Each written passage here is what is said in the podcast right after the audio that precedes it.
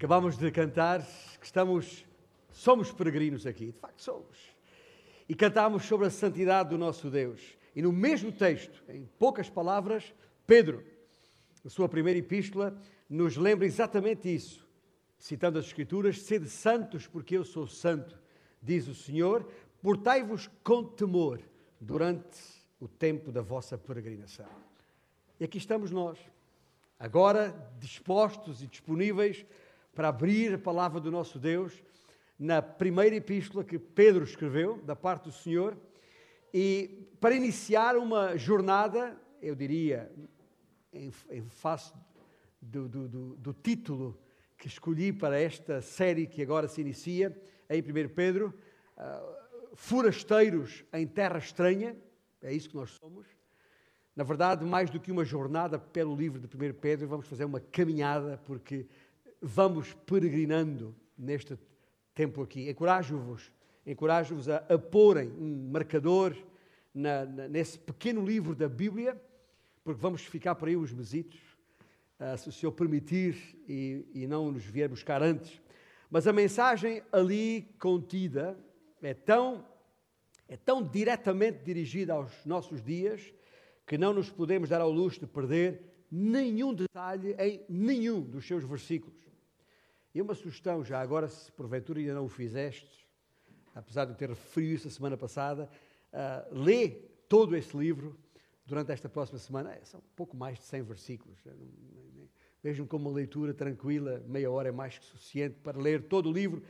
E se o fizeres várias vezes, melhor ainda, terás muito maior facilidade no acompanhamento e compreensão da sua mensagem, que faremos juntos aqui, uh, no espaço que o Senhor nos tem permitido usar uh, enquanto aqui nesta nossa peregrinação.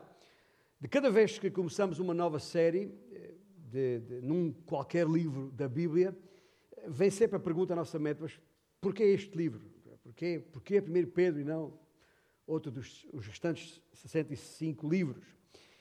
Ah, a minha resposta que vem à minha mente é, é, é, é logo, logo é, olha, um de cada vez. Nós não podemos tratá-los todos por, por conjunto, mas toda a Escritura, sendo inspirada por Deus e proveitosa para nosso ensino e nosso fortalecimento, tem que ser uh, passada a pente fino, tanto quanto possível.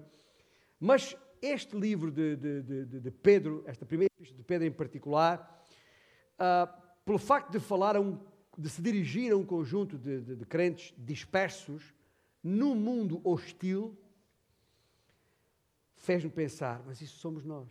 Somos é, é a nossa cara. É a nossa cara. E trata-se da parte de Pedro, ou da parte do Senhor, por intermédio de Pedro, de uma mensagem de encorajamento.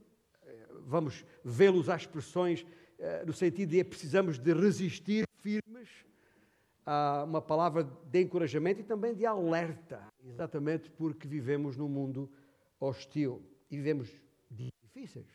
Disso, com certeza, nos damos conta. Ora, ao pensar na nossa própria congregação, não tenho nenhuma dúvida que esta mensagem é para 2018, apesar de ter sido escrita no início desta era chamada de Cristo. Ora, deixe dizer uma coisa a propósito disto.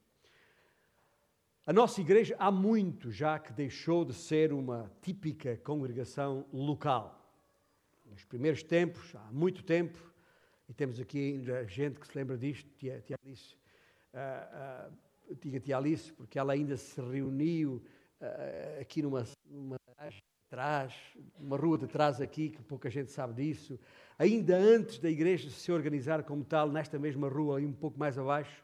Mas nesse tempo, nessa época, uh, nessa época, uh, quase toda a gente vivia aqui num raio de 4, 5 quilómetros das nossas instalações, ou em São Médio em Festa, ou nas freguesias vizinhas, seja de Matosinhos, do Porto ou da Maia.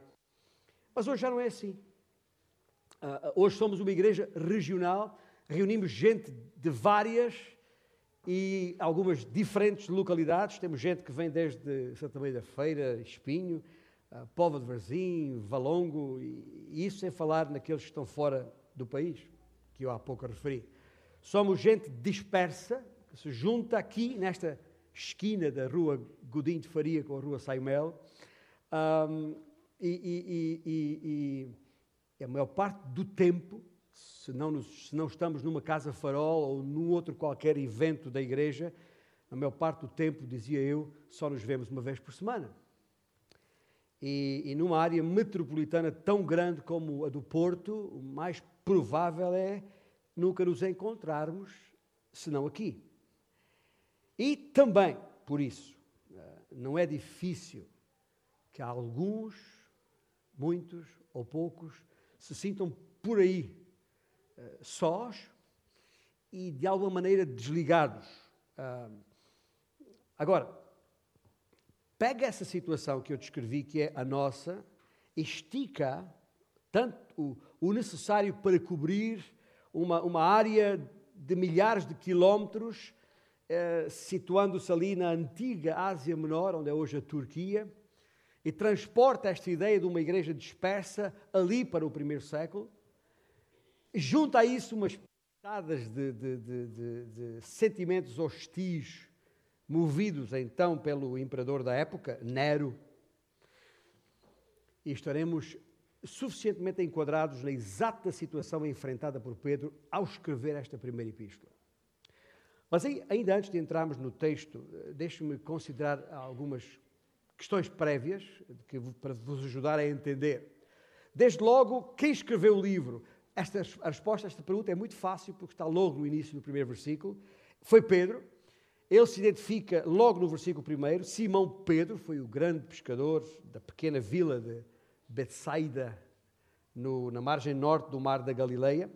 Foi um dos primeiros discípulos chamados por Jesus, tornando-se uh, naturalmente o líder daquele grupo apostólico que acompanhou Jesus durante o seu ministério aqui.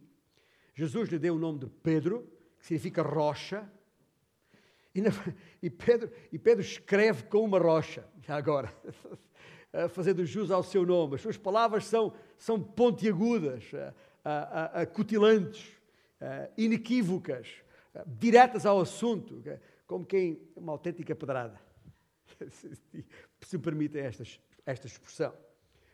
A quem foi escrito também me parece muito óbvio, como já referi, o versículo 1 diz que Pedro escreveu aos crentes espalhados por Ponto, Galácia, Capadócia, Ásia e Bitínia, que está aí no primeiro versículo. São tudo regiões da antiga Ásia Menor, que eu referi, com, atualmente uh, onde é hoje o território da Turquia.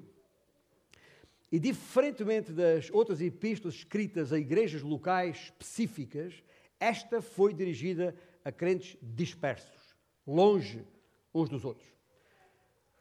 Quando foi escrito, uh, provavelmente por volta do ano 64, não se sabe ao certo o ano, mas uh, a, minha opção é por esta, porque sabendo do envolvimento do imperador Nero, uh, nessa altura, foi nesse ano 64 que o imperador Nero lançou ou incendiou a cidade de, de Roma, é um facto histórico conhecido, história universal, e sab também sabemos, embora nem todos, que ele lançou a culpa sobre os cristãos à época, o que provocou uma enorme onda de, de perseguição que se espalhou por todo o Império Romano. Isso nos leva à questão por que é que Pedro escreveu a carta. E, e, e, aqui no versículo, logo no versículo 6, penso que temos aqui uma resposta parcial a esta questão. Ele, quando ele diz, nisso exultais, embora no presente, por breve tempo, se necessário, sejais contristados por várias provações.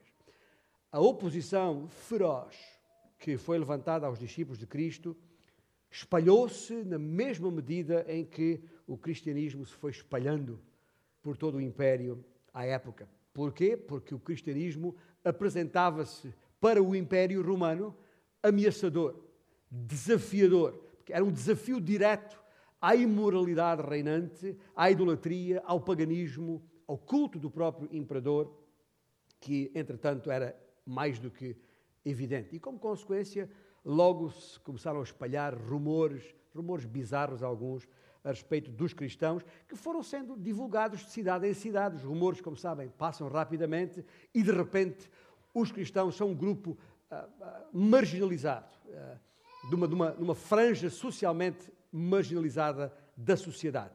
E há aqui um princípio que devemos manter em mente, sempre. Porque é, é, é, é, é de la palice, como se costuma dizer. Uh, regra geral, nós tememos, tememos aquilo que não compreendemos. E uh, opomos-nos ao que tememos. E quando nos opomos a alguma coisa, a tendência é para atacar isso a que nos opomos. E, portanto, esse era o estado de espírito da população no Império à época, relativamente aos crentes. Era aí que os crentes estavam, nesse contexto, na época, incompreendidos, temidos, debaixo de fogo, porque sob oposição. E por isso foram atacados, e por isso, como a história, a história relata e conhecemos, e por isso, naquela antiga Roma de então, os cristãos foram torturados, foram vestidos com peles de animais e atacados por cães, lançados nas prisões e aos leões, e incendiados como autênticas tochas humanas à época. Esta era a época, a época eh, em que o cristianismo estava e a época em que Pedro escreve esta carta. Portanto, Pedro prevê nestas suas palavras a aproximação de uma tempestade, muito, mais, muito pior do que qualquer Leslie ou outra que tivesse uh, em termos de intempéries. Mas a verdade é que uh, o que ele está a dizer aos crentes de então, meus irmãos, se julgam que as coisas estão más, preparem-se porque vai piorar. A coisa vai piorar.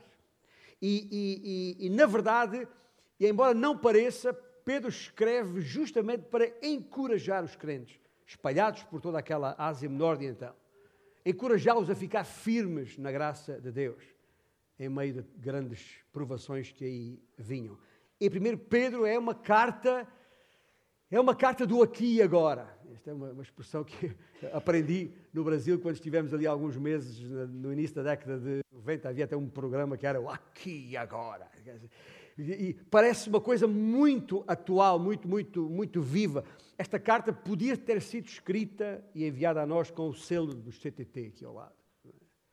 Tal é a, a atualidade disto. No essencial, a, a, a mensagem de Pedro até é uma mensagem paradoxal porque fala no pior dos tempos, no melhor dos tempos. E como cristãos, vivemos ao mesmo tempo em dois mundos diferentes. Somos cidadãos dos céus na cidade dos homens. É, este é o paradoxo. E, e, e, é por isso que ele se dirige, logo no início da carta, aos eleitos de Deus que são forasteiros. E daí o tema que dei à série, forasteiros em terra estranha. Eleitos de Deus que são forasteiros no porto, ah, quer dizer, no ponto. Não podemos separar estas duas frases, pois elas, elas explicam a nossa relação simultânea com o mundo e com Deus. E esta é a questão que eu queria que considerássemos nos minutos que ainda temos juntos nesta sala hoje. Estas duas relações que temos com o mundo, por um lado, com Deus, por outro. A palavra-chave aqui, pensando primeiramente na relação com o mundo, a palavra-chave aqui é, obviamente, forasteiros, por vezes traduzida como estranhos ou viajantes, eh, ou ainda me lembro de, nos tempos de, de, de, ensino secundário, quando lia os. Quando tínhamos que ler, não sei se ainda se tem que ler o Frei Luís de Souza e outros textos da, da época, em que falava dos caminheiros e outras coisas tais, um, ou até estrangeiros. A palavra refere-se àqueles que vêm de outro país e agora vivem neste país.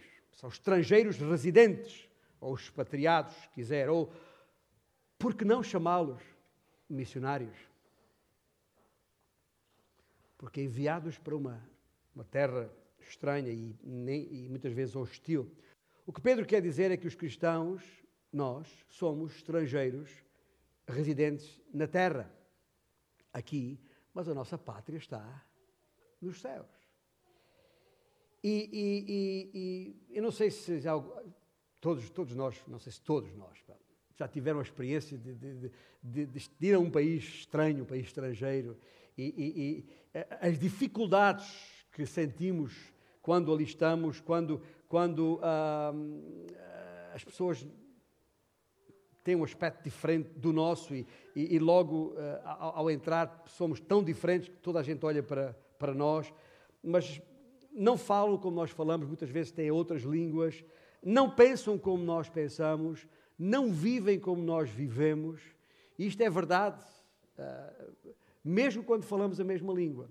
E temos na sala vários irmãos brasileiros que sabem exatamente do que eu estou a falar. Falamos a mesma língua, às vezes. mas, mas temos uma cultura diferente, há coisas diferentes em nós, que, que logo se vê que não somos daqui. Né? Mesma coisa quando estou em Moçambique, é, é a mesma língua, mas não tem nada a ver. Ah, e percebemos claramente que somos uh, estranhos numa terra estranha, neste caso, ou forasteiros numa, numa, numa, numa terra estranha.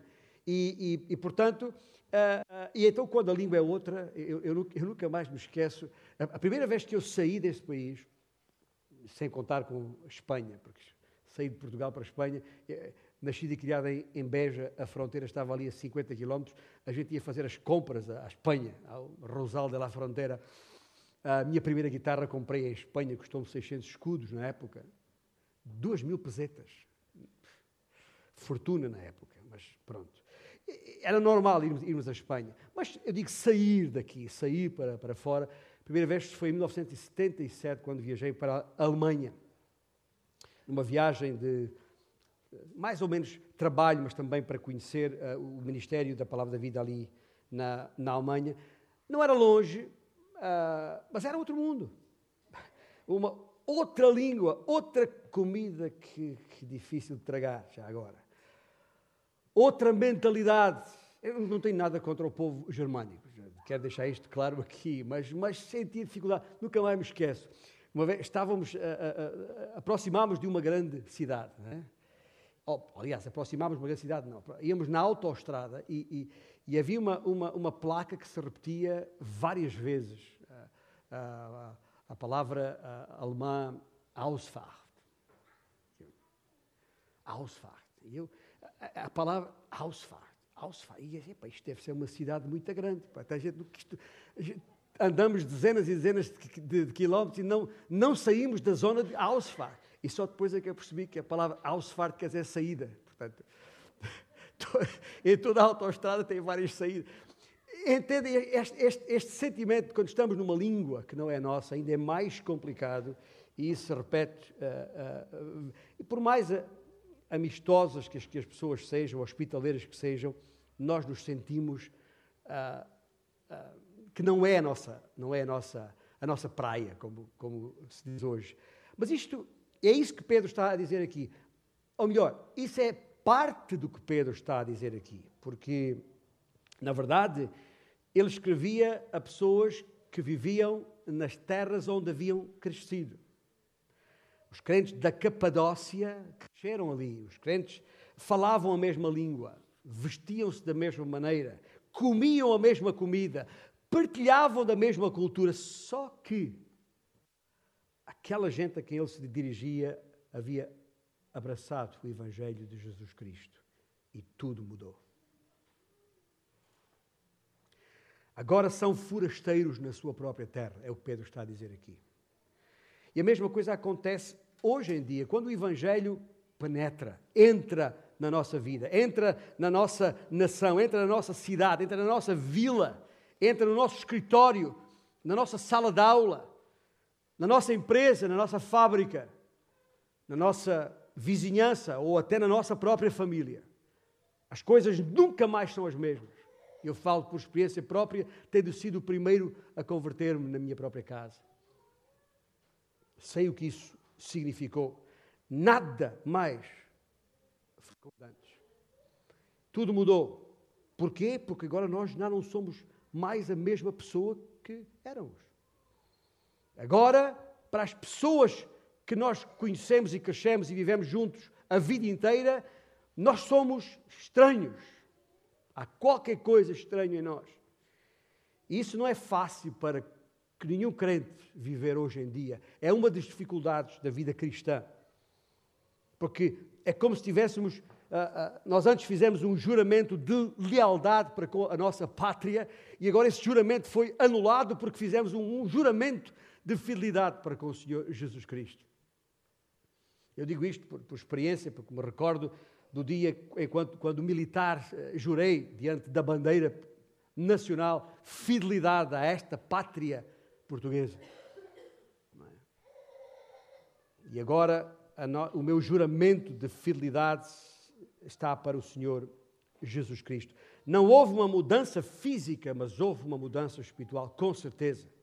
E foi a salvação em Cristo Jesus que fez de mim um estrangeiro na minha própria terra. Porque este é um mundo ah, onde se mente, onde se corrompe, ah, ah, onde se, ah, onde se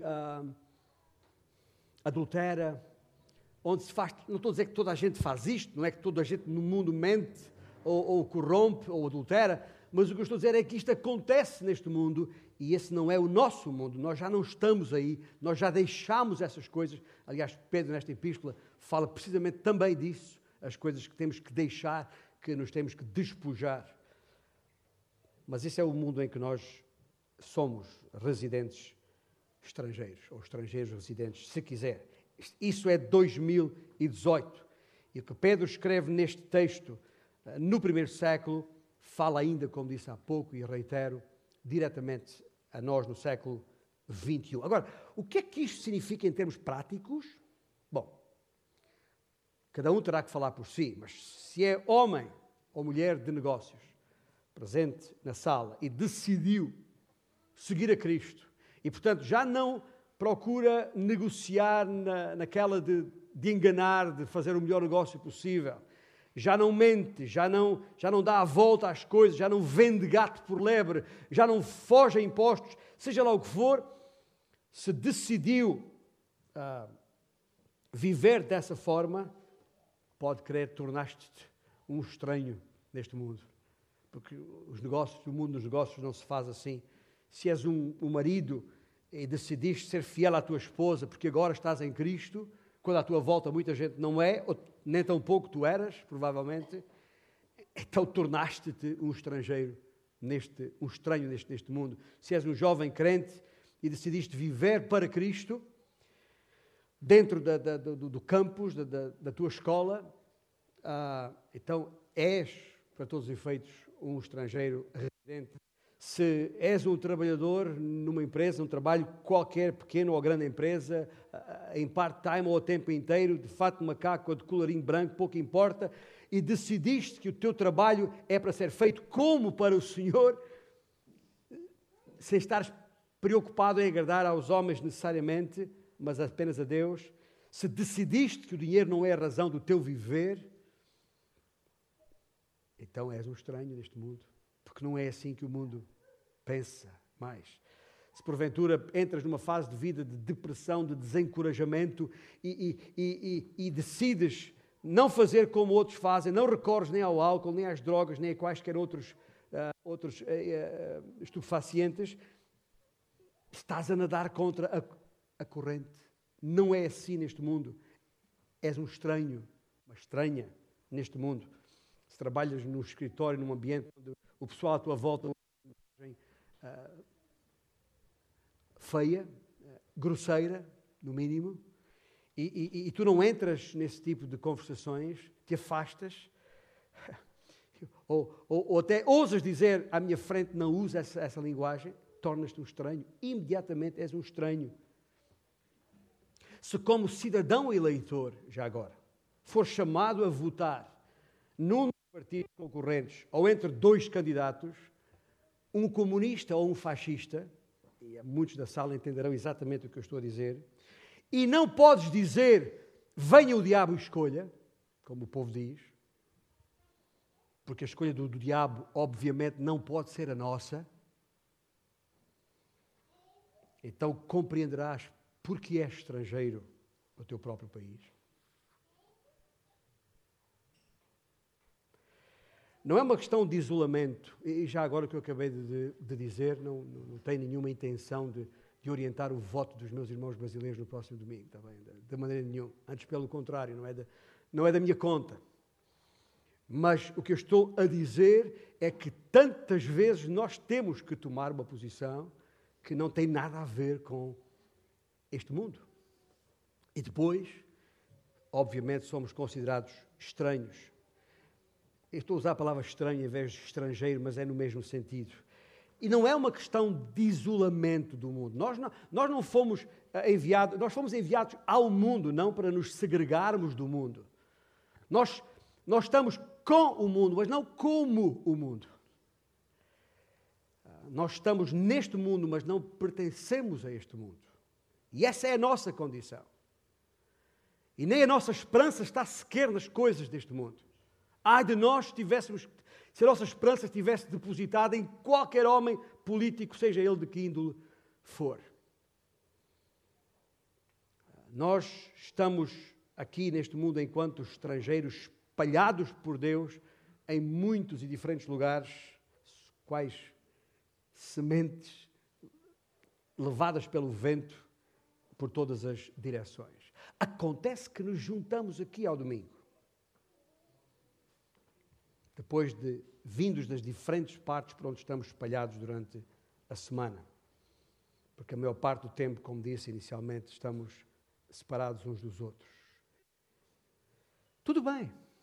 Não há nada de errado nisso, é aqui que eu quero chegar. É isso que acho que Pedro está a dizer: escuta, vocês estão dispersos, estão espalhados, qual é o problema? Aliás, é isso que o Senhor sempre quis: que estivéssemos espalhados. Uh, estrategicamente, o Senhor estrategicamente nos colocou, se quiser usar uma linguagem da, da, da sementeira, nos plantou. Onde estamos? Onde estás para dares o teu melhor aí? Essa é a, a, nossa relação com o mundo, de acordo com as palavras de Pedro. Mas nós, como disse há pouco, é uma relação paradoxal, porque estamos na cidade dos homens, mas somos cidadãos dos céus. Estamos neste mundo, temos uma relação com este mundo, mas temos uma relação com Deus, que deve ser determinante quanto ao restante da nossa vida. E Pedro usa aqui três frases muito claras, muito uh, diretas, como falei há pouco, para descrever a nossa relação com Deus. E estas três frases constituem, de alguma maneira, a biografia de todos e qualquer um de nós uh, nascidos de novo em Cristo Jesus. E numa base trinitária, porque ele, ele, ele mostra-nos como Deus, uh, o Pai, e Deus, o Filho, e Deus, o Espírito Santo, os três, contribuíram conjuntamente para a nossa salvação. Veja nos versículos 1 e 2, aliás, no versículo 2 agora, que eleitos segundo uh, esses tais forasteiros que somos nós, eleitos segundo a presciência de Deus Pai, em santificação do Espírito, para a obediência e a expressão do sangue de Jesus Cristo. Graça e paz vos sejam multiplicadas. Portanto, há aqui uma, uma evidente, uh, uh, um evidente envolvimento das três pessoas da Trindade na nossa própria salvação. Fomos eleitos, quer dizer, fomos escolhidos por Deus o Pai. Eh, na santificação do Espírito, quer dizer que fomos separados por Ele e purificados no sangue de Jesus Cristo, que a ideia de expressão está aqui muito clara. A palavra escolhidos ou eleitos, que está aqui, uh, significa simplesmente escolher alguém a dedo.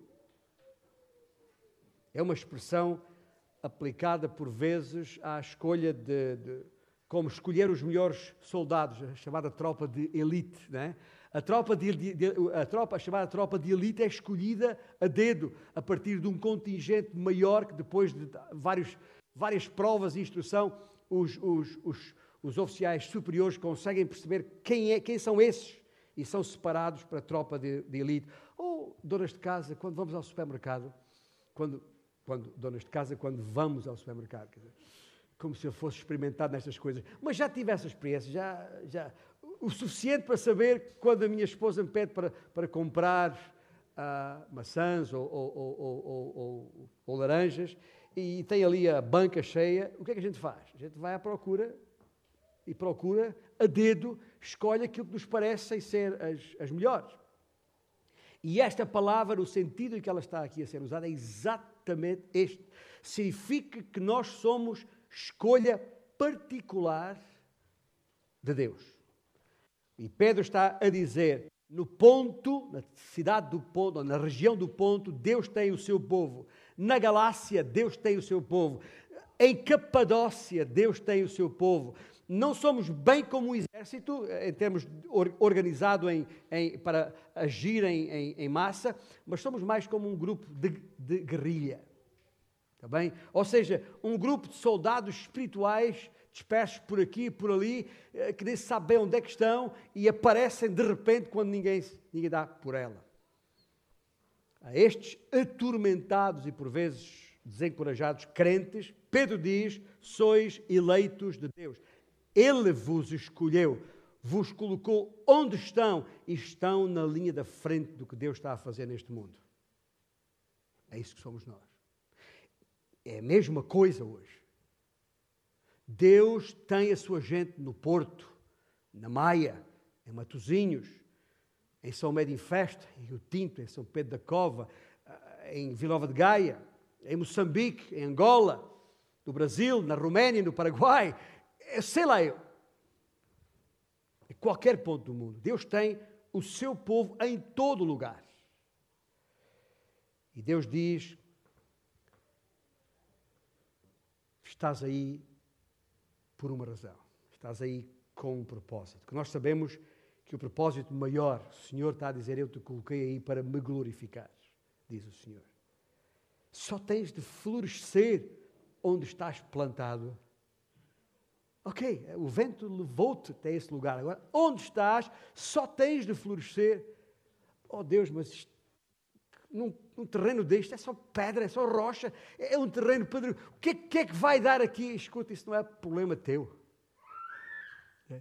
O que é, se, se, vai nascer alguma coisa no meio de, das pedras e dos cardos e dos abrolhos, isso é problema meu, não é teu. Dificulta a tua vida, é verdade, mas não é problema teu, é meu. O que eu quero é onde eu te coloquei que sejas benção, que floresças, que glorifiques o meu nome, diz o Senhor. Por mais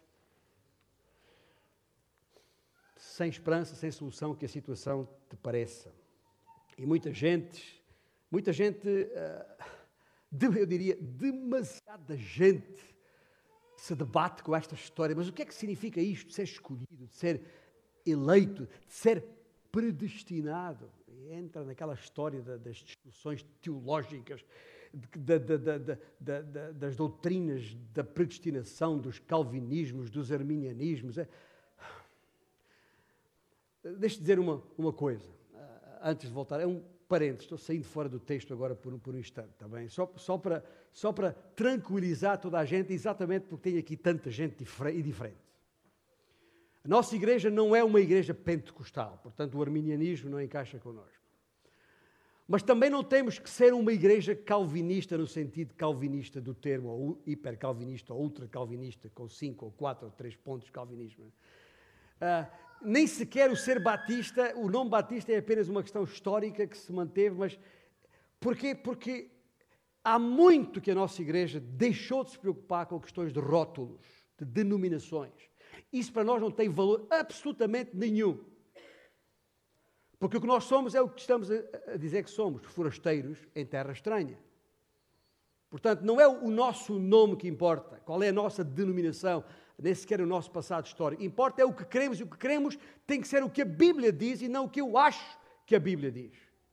E se em algum lugar da Bíblia diz, pois fostes predestinados, é isso que eu vou pregar, porque a Bíblia diz nós fomos predestinados.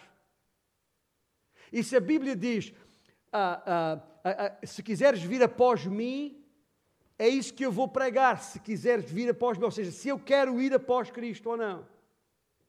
Se a Bíblia diz, se queres vir, deixa a tua, a tua, a tua casa, deixa isto. É uma decisão que eu tenho que tomar, quer dizer que eu tenho uma, o livre-arbítrio para tomar uma decisão. Então é isso que a Bíblia diz, é isso que eu prego, é isso que eu ensino. Se está preocupado se isso é arminianismo, se é calvinismo, se o que é que é, isso não interessa para nada. O diabo tem até usado essas questões dos rótulos para dividir a igreja. Para que estejamos muito mais preocupados em mostrar que os batistas são os melhores, ou que os pentecostais são os melhores, ou que os irmãos são os melhores, ou o que quer que seja, quando o que nós temos é que, que, que mostrar que Jesus Cristo é o melhor.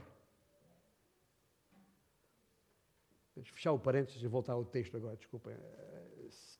Mas isto. Uh, eu, tinha que, que, falar isto, mas aqui está a palavra, de novo a palavra eleitos, escolhidos, a palavra grega prognosis. Que até conhecemos a palavra muito bem, porque usamos-la tantas vezes na área da, da saúde, a palavra prognóstico. Não é? Mas aqui está a diferença, a grande diferença. De facto, é isso que a palavra quer dizer e não quer dizer mais do que isso. Ou seja, é uma previsão relativamente a um resultado futuro que ainda não se conhece. É isso que um prognóstico é, certo? E quando um médico dá um prognóstico, é, é uma previsão técnica, que às vezes falha. Mas a presciência de Deus que está aqui escrito no versículo 2, eleitos segundo a presciência de Deus, a presciência, Deus não faz previsões técnicas. Ele sabe exatamente o que vai acontecer. Sabe porquê? Porque ele já determinou o que vai acontecer.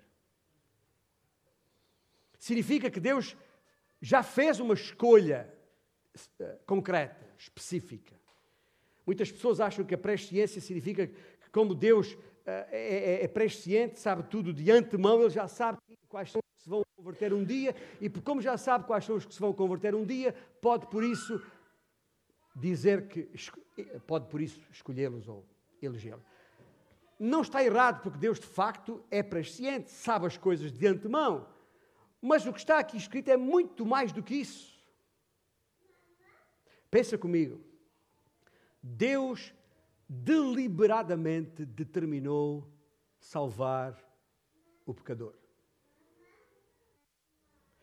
Deliberadamente determinou oferecer o seu filho pelos pecados do mundo. Deliberadamente determinou que quem quisesse vir a ele viesse deliberadamente determinou que qualquer que crê em Jesus Cristo terá a vida eterna. Mas também significa que Deus sabia muito bem, conhecia-me, a mim e a ti, muito bem, ainda antes de termos nascido. Claro que sim. E nos amou desde então nos escolheu para si mesmo, a dedo. Escolheu. Ele determinou salvar-me. E por isso é que eu sou salvo hoje. E se tu estás aí sentado e tens esta mesma certeza da salvação, é porque Deus determinou salvar-te também a ti, pela sua graça. Paulo escrevendo aos Romanos que disse: Deus prova o seu amor para conosco no facto que Cristo morreu por nós, sendo nós ainda pecadores. Apesar de nós, ainda assim, Ele me amou primeiro. Não há. Permitam-me os nossos irmãos brasileiros dizer: fim de papo. Não, há, não, há, não vale a pena ficar a discutir isto. É isso que Deus determinou, está determinado. Agora, isto é a parte de Deus o Pai. Entretanto, o Espírito Santo nos separou, nos, nos diz aqui que Ele nos santificou, fomos santificados em santificação do Espírito. Quer dizer que fomos, a palavra ser santo significa ser separado e ser separado para um propósito santo. Ou seja, dito em palavras muito simples, se alguém aqui pode ser santo ou é santo, é porque o Espírito Santo nos tornou santos. Nós não temos essa capacidade em nós mesmos. Foi Ele que nos deu esse desejo, desejo de, de conhecermos mais do Senhor. É Ele que nos dá essa, essa capacidade de entendimento. Desde logo é Ele que nos dá a convicção do pecado. É Ele que nos aproxima de Jesus por nós mesmos. Jesus mesmo disse: Não fostes vós que vos escolhestes a mim, fui eu que escolhi a vós, não foi? Não há nenhuma dúvida sobre isso. E, portanto, e o Senhor diz isso no mesmo contexto em que fala sobre o Espírito Santo. Porque Ele é a fonte do nosso crescimento espiritual. O seu trabalho ah, ah, em nós começou ainda antes de nós querermos. E continua, e vai continuar a aperfeiçoar-nos até chegarmos a, ou regressarmos, se quisermos essa expressão, à nossa pátria. Ele nos completa e nos permite que a nossa vida de facto glorifique a Deus, na Sua presença. ouça bem, ninguém pode salvar-se a si mesmo e ninguém pode salvar-se à parte do Espírito Santo. É impossível. E por isso a salvação tão pouco depende de nós mesmos, no, no sentido de, de, de, de, ficar condicionada apenas pela nossa própria vontade, porque é o Espírito Santo que nos move no, na direção de Cristo, dando-nos a convicção do pecado em nós. Portanto, a salvação não começa em mim, a salvação nunca começou em si, começou e acaba. E, e completa-se por todo o meio entre o início e o fim em Deus, na pessoa do Espírito Santo. Escreva isso em letras grandes na sua mente de alguma maneira. Também. Tá ninguém, ninguém jamais foi salvo em Cristo Jesus sem ser pela intervenção e obra do Espírito Santo. Tá bem? Esqueça. E se não sabe quem é o Espírito Santo, duvido que saiba quem é. Se não conhece o Espírito Santo, não conhece a Jesus com certeza absoluta. Sabe a respeito dele. Terá muita informação sobre ele, mas se não tem consciência da obra do Espírito Santo na sua vida, se não conhece de facto a Cristo. Pensa que conhece. E são duas coisas completamente diferentes. Porque a salvação é do Senhor sempre. Então somente dele. Falta-me falar sobre o papel do Senhor Jesus Cristo nestes versículos. Esta expressão do sangue que aqui é referida. Diz aqui que ah, ah, ah, para, para obediência, expressão do sangue de Jesus Cristo. Gente que me ouve, este é o propósito da nossa escolha.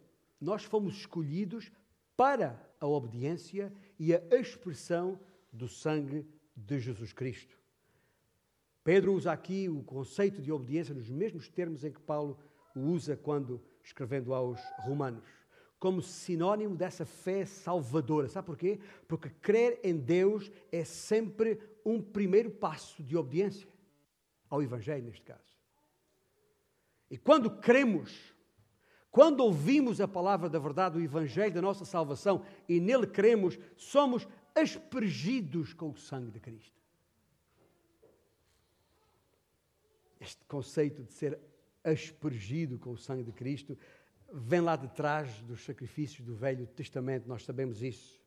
Aliás, só uma única vez em toda a Bíblia há uma, uma, uma cena em, em, que o sangue é aspergido sobre o povo.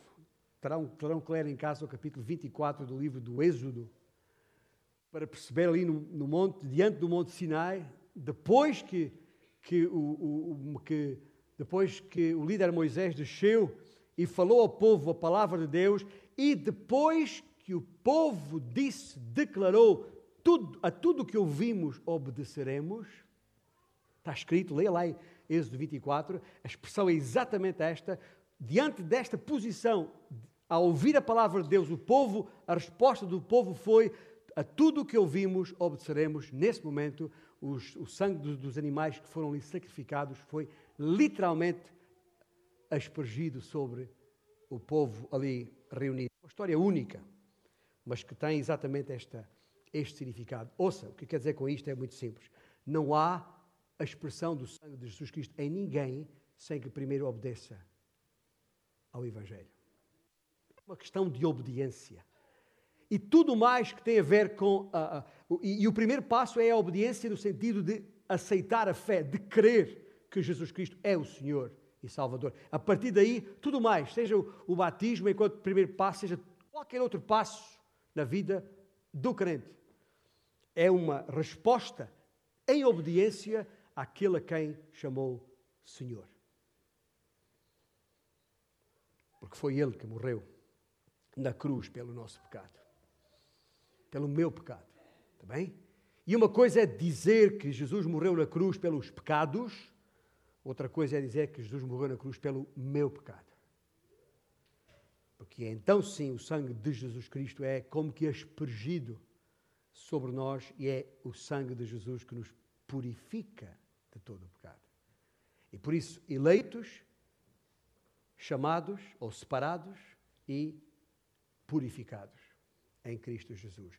Quando eu vim a Cristo pela fé, A sua morte tornou-se a minha morte. O seu sangue caiu sobre mim. No mesmo momento em que os meus pecados caíram sobre ele, o seu sangue caiu sobre mim. Uma coisa não pode acontecer sem a outra. Esse é o coração do Evangelho, meus irmãos. Se, se, se, nós, nós temos que falar estas coisas, porque o Evangelho é isto. Se não entende isto, tão pouco entende o Evangelho. Deixe-me terminar uh, deixando-vos quase enunciado quatro coisas para lembrar. Primeiro, o que Deus diz a nosso respeito é muito mais importante do que aquilo que o mundo diz. Lembre-se, nós somos cidadãos dos céus na cidade dos homens. O mundo diz muita coisa a nosso respeito, mas não se esqueça de quem nós somos, daquilo que Deus diz a nosso respeito. Quando as dúvidas surgirem, quando as, a, a, a, a situação de provação apertar, quando a oposição se intensificar, quando sentimos o ataque à nossa volta, lembremos-nos que aquilo que Deus diz a nosso respeito é muito mais importante do que aquilo que o mundo diz a nosso respeito. Segundo lugar, lembre-se que a nossa salvação assenta numa escolha de Deus. O que significa que não depende de nós. É por isso que nós não podemos perder a salvação. Em terceiro lugar, não somos apenas aceitos por Deus, somos eleitos por Deus, escolhidos a dedo. Somos tropa de elite. E depois, finalmente, lembre-se que a nossa condição neste mundo é muito ténue. Mas a nossa posição com Deus não podia ser melhor do que é, em termos de segurança. E atenta bem para esta última declaração que eu acabei de dizer. A nossa condição neste mundo é ténue, mas a nossa posição com Deus não podia ser melhor. Sabe por que eu digo isto? Porque é a posição que cria a condição. Somos estranhos neste mundo precisamente porque fomos escolhidos por Deus para ser seu povo. E é a grande bênção da minha a grande bênção da minha posição que garante a minha presente condição. É a única maneira de, de, de, de, de deixar de ser forasteiro neste mundo é tornar-se desleal a Cristo. Se, se decidir tornar-se desleal a Cristo, nunca será considerado estrangeiro neste mundo. Mas se a nossa decisão é, com firmeza, com determinação, venha o que houver, haja o que houver, for mantermos a nossa fidelidade a Cristo, a nossa lealdade a Cristo, ah, pode ter a certeza absoluta que vai ser considerado estranho neste mundo. E por isso o versículo 2 termina com esta frase maravilhosa: Graça e paz vos sejam multiplicadas. Esta é a nossa compensação por sermos forasteiros neste mundo. A graça e a paz de Deus não têm limites. Uma e outra são inesgotáveis. Podemos ser estranhos aqui, mas temos abundância da graça de Deus. Podemos ser aqui incompreendidos e maltratados, mas a paz de Deus se multiplicará em nós. Podemos ou não ser populares, ter sucesso, ser promovidos ou enriquecidos, mas Deus não põe limites à graça e à paz que tem disponível para nós. E é isso que nós temos que declarar alto e bom som para a sua glória, já no início desta caminhada aqui, até ao fim.